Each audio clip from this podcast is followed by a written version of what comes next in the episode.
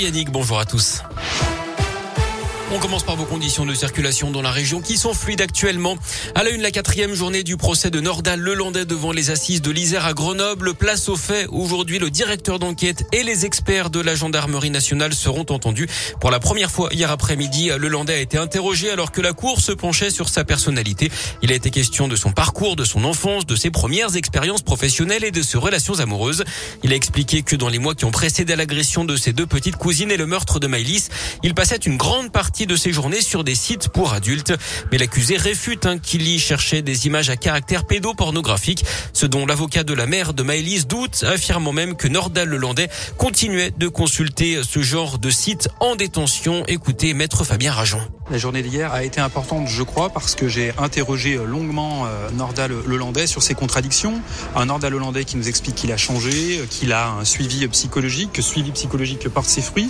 Bref, qu'il irait mieux depuis 2017. Euh, Mais hélas, pour lui, en tout cas, un, un Nordal Hollandais qui, euh, qui continue de s'intéresser de près à des vidéos pornographiques mettant en scène des mineurs.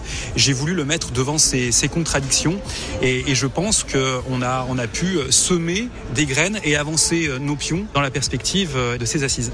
Vous suivez le procès en direct hein, sur radioscoop.com avec notre envoyé spécial sur place, Léa Dupérin. Dans l'actu également, deux lycéens agressés à coups de couteau hier à Dijon en Bourgogne a quelques minutes d'intervalle, d'intervalle, pardon.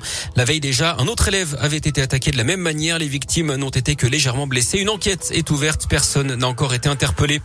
En Auvergne, le record datait de 2018. 11 kilos d'héroïne saisis près de la place Gaillard à Clermont-Ferrand. Le chiffre est tombé le week-end dernier. 12 kilos de cette même drogue ont été récupérés par les enquêteurs. Valeur estimée près de 250 000 euros. Samedi, les policiers ont ciblé un convoi organisé par les trafiquants de l'agglomération de Clermont vers la Belgique pour récupérer la marchandise. Au retour, les douaniers du nord de la France ont intercepté le véhicule. Le chauffeur, un Albanais de 41 ans, a été arrêté.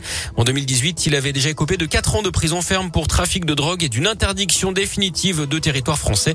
Trois autres personnes ont été interpellées le lendemain. Ils seront tous jugés en comparution immédiate demain.